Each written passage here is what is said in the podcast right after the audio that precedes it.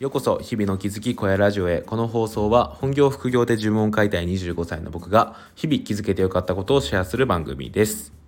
この放送を聞くことであなたの日常も少し良くなるかもしれません。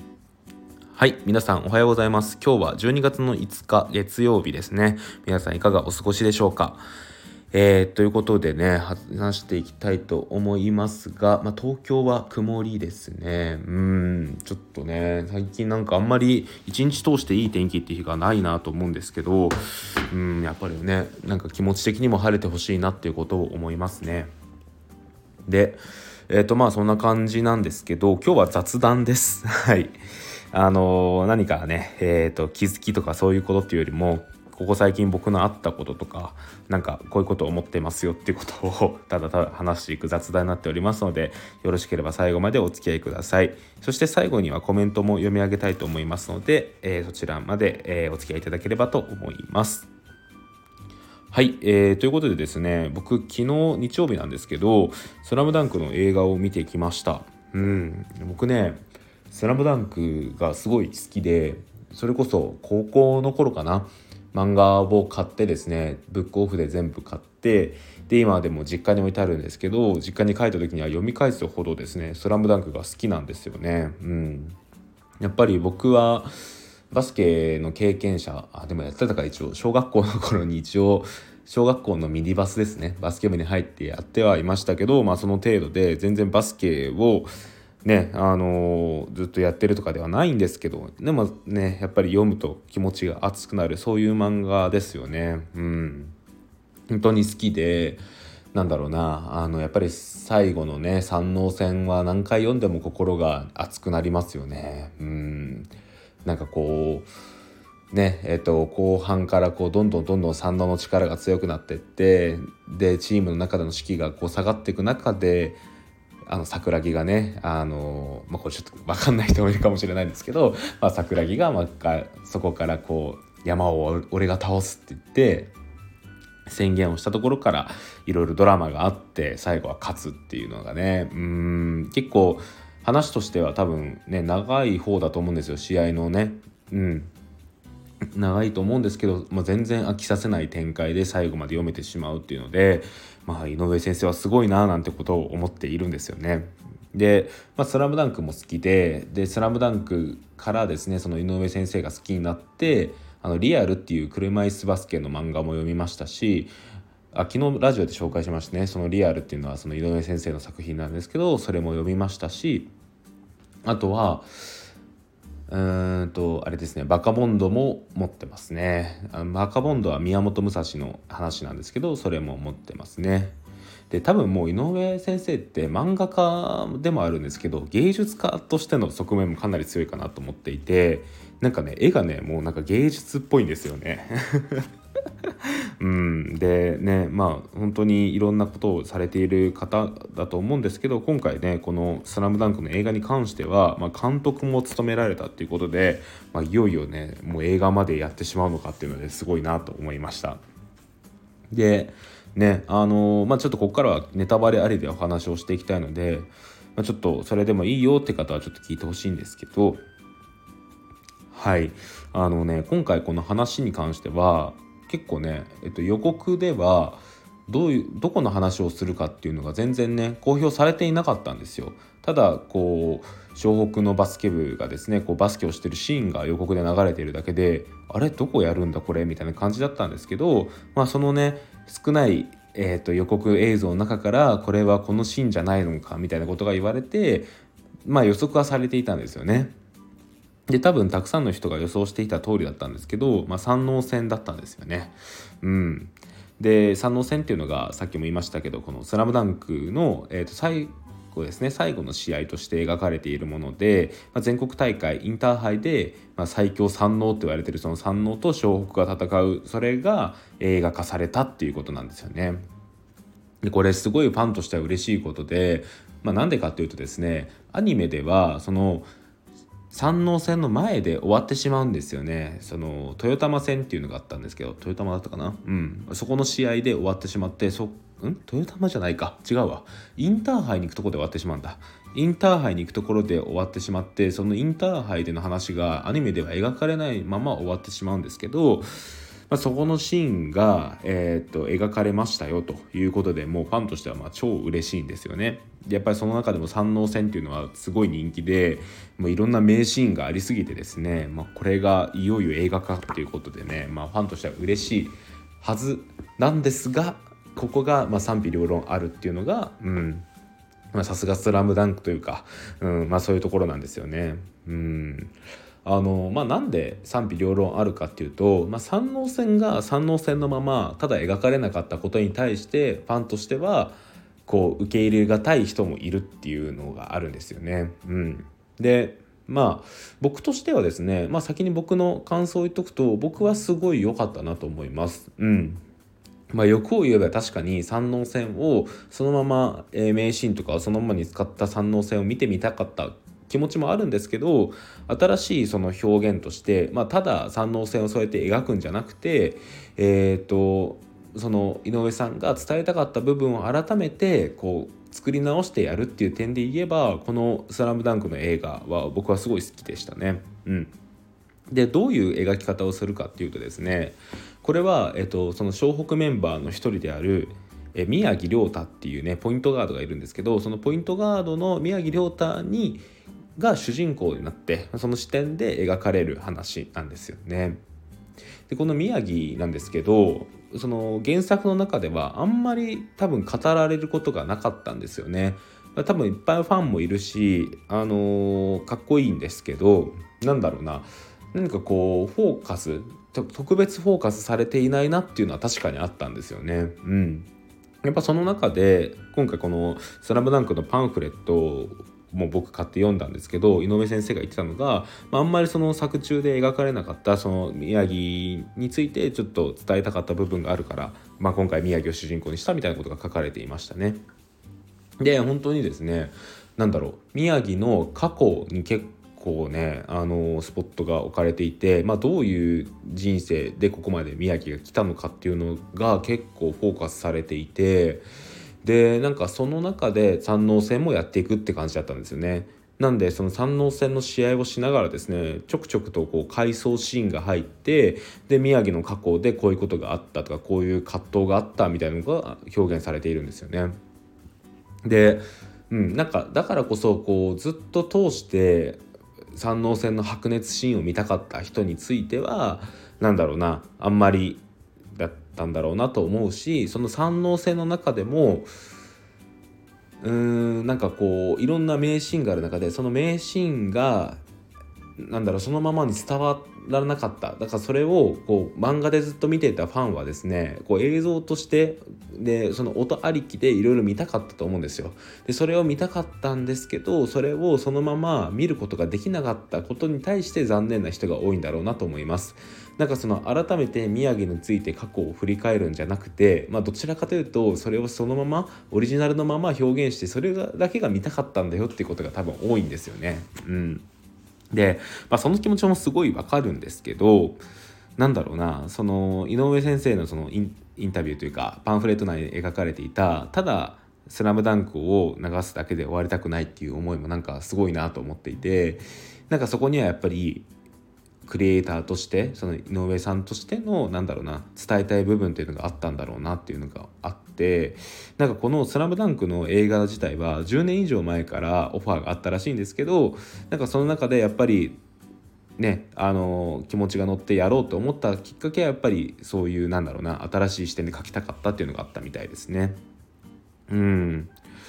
そうですねなんでなんかこの僕はでそうですねやっぱり「スラムダンクのやっぱり名刺を見たかった思いもありながらもやっぱりでもそれでも良かったなと思いますね。うん、で全体通して三能戦を見ることもできましたし、うん、なんかそのね最後のねやっぱり桜木がね、えーと、シュート入れるシーンのあの演出なんていうのは本当すごいなと思って、まあ、なんかそ本当になんかね食い入るように見ていましたね。うん、でなんだろうな。なんかその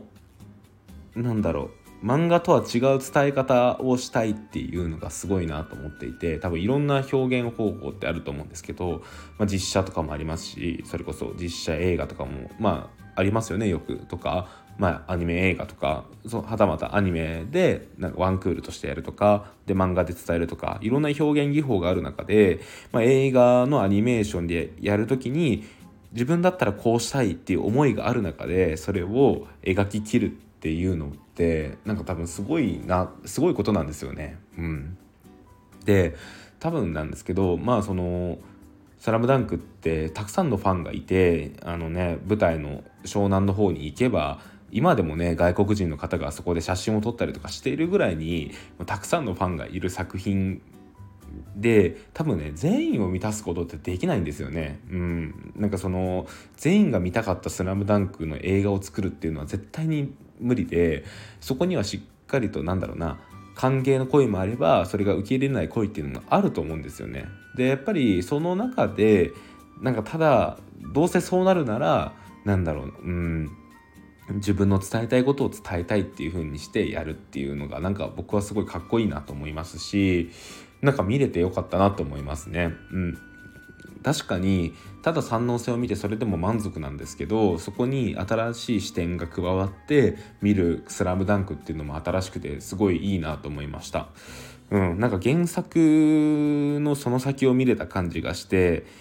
やっぱりですねなんかそのいろんなこのね「スラムダンクの後の話っていうところでいろんな妄想をしている方はいっぱいいると思うんですけどその中でなんか公式としてこういうふうなことを、まあ、井上先生は考えているんですよっていうのがねこう伝わってきたっていうのがなんか良かったですね。うん、やっぱりそれだけは原作者だけができるオリジナルを書いてる人だけができることだと思うのでそれをこの「スラムダンクの映画を通して見ることができたっていうのはなんか僕はすごい良かったなと思ってでなんだろう。うん。あのー、三能線がねやっぱり見れたっていうのはすごい良かったですね。うん。まあそうですね、まあ、欲を言えば確かに桜木のね腰痛めてからの復帰のところであの今度は嘘じゃないっすとかを見たかった気はするんですけどまあそれがなくてもねうん。まあやっぱり三能線はうんすごいなと思いましたね。うん、であとすごいのはやっぱりなんだろうね予告とかが全然なかった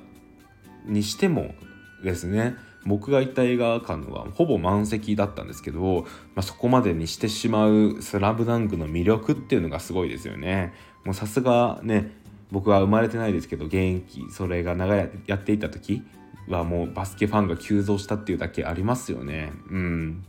まあそれだけねすごい作品っていうのは何だろうな余計なプロモーションとかをせずにここまでの集客ができてしまうっていうのはなんかすごいですよね。なんか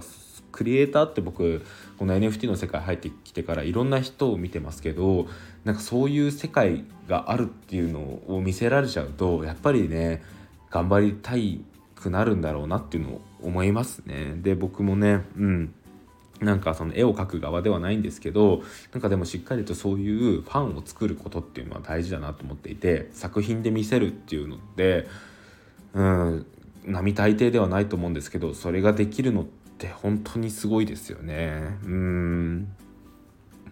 なんだろうな。表現方法っていろいろあると思うんですけどうん。なんか行き着く先はそこなのかなと思っていて漫画にしてもイラストにしても小説にしてもうんなんかそういう最後はやっぱそういうファンを作ること熱狂的なファンを作ることっていうのが一番大事なんだろうなっていうか、まあ、一番目指したい部分なんだろうなっていうのを思いましたね。うん、なんか「スラムダンクぐらいね国民的なねなんか漫画になってあのファンがいっぱいいるみたいなのってすごいですよね。うん僕もねなんかそんな作品を生み出すことができたらいいななんてことを思いましたね。まあ、夢を語るのはねうん、語らないと夢って叶わないですからね。このぐらい大きいこと言ってみたいなと思います。うん。あでもね心が熱くなりましたね。本当に「スラムダンクの映画は。見てよかったですね。うん。また改めてねなんかあのー、それこそねサブスクとかあとはなんか映像化？映像化？DVD 化とかされたらね改めて見たいななんてことを思いますね。うん。いやーねあの本当個人的に僕一番最初おおってなったのがオープニングシーンですね。こう鉛筆のタッチから1人ずつ描かれていってなんかその湘北メンバー5人集まった瞬間に湘北高校って出てくるんですよ。でその次にですね山王のメンバーが書かれていって山王高校って出てきた時にうわやっぱ山王だったんだと思ってもう気持ちがね 盛り上がりすぎて、うん、それが良かったですねでも。うん。やっぱでも本当に見て良かったですね。うん、でこのパンフレットの中に書かれていたんですけどまあねさっきから言ってますけどその宮城のエピソードを書いていたっっていうのがあるんですけどなんかその井上先生の思いとしてはうん。なんかやっぱり「スラムダンクを書いていた当初は井上先生自体20代だったから高校生側の視点で書くことが得意だったんですけど、まあ、そこからこう年齢を重ねる中で視野が広がっていって書きたいものが広がってきてでその中で書いたのが今回の映画っていうことでねうんなんかドラマがありますよねそこにもやっぱり。うんなんかこう当時は書けなかったことを今書いていくっていうのって、うん、やっぱりうんすごいですよねなんかそれはやっぱり原作者の人だからこその思いがあるんだろうなっていうことを思いました。はい、もう本当雑談ですね。で、最後に、えーと、コメントを読み上げたいと思います。えっ、ー、と、コメントなんですけど、あれですね、えっ、と、いつだ？共感したい文章を書く方法みたいな。共感してくれる文章を書く方法っていうのがあるんですけどノートで。あノートじゃない。ラジオで。でそれについてのコメントをいただきました、えー、カソペンさんですね。ありがとうございます。えー、小屋さんはじめまして。私も少しブログを書くのですが小屋さんのおっしゃる通りで偉そうな感じになっちゃいます。自分の気持ちを等身大で表現してみます。ということでカソペンさんありがとうございます。そうですね。うん。なんかケースバイケースだなと思っていて僕も NFT コンパスっていうブログを運営していますけどこっちはやっぱり情報を伝えるっていうことを優先的にやってるのでなるべくこう属人性を出さないような、え解説をするっていうことを意識してやっていますがまあそれだけではないなっていうことを思っていてうん。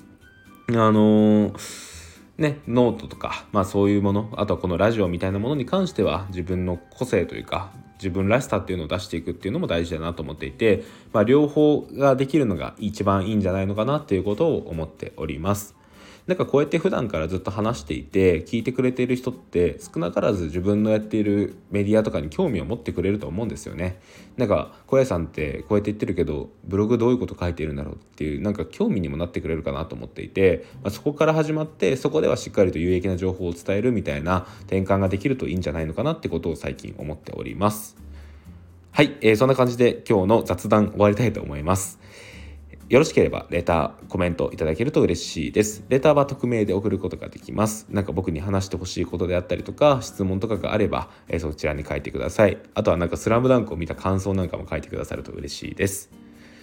はい、えー、それでは今日の小屋ラジオを終わりたいと思います。ここまでのお相手は、えー、小屋でした。最後まで聞いていただきありがとうございます。それではまた明日。バイバーイ。